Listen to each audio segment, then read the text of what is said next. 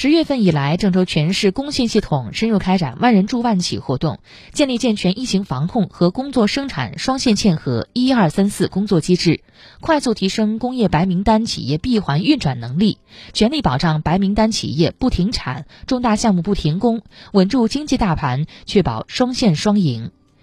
截至目前，全市监测的两千五百五十八家规上工业企业中，正常生产企业两千二百九十八家，占比百分之九十；全市四保白名单工业企业一千九百零零六零六家，正常企业一千八百一十家，占比百分之九十五，有力保障了全市工业生产稳定运行。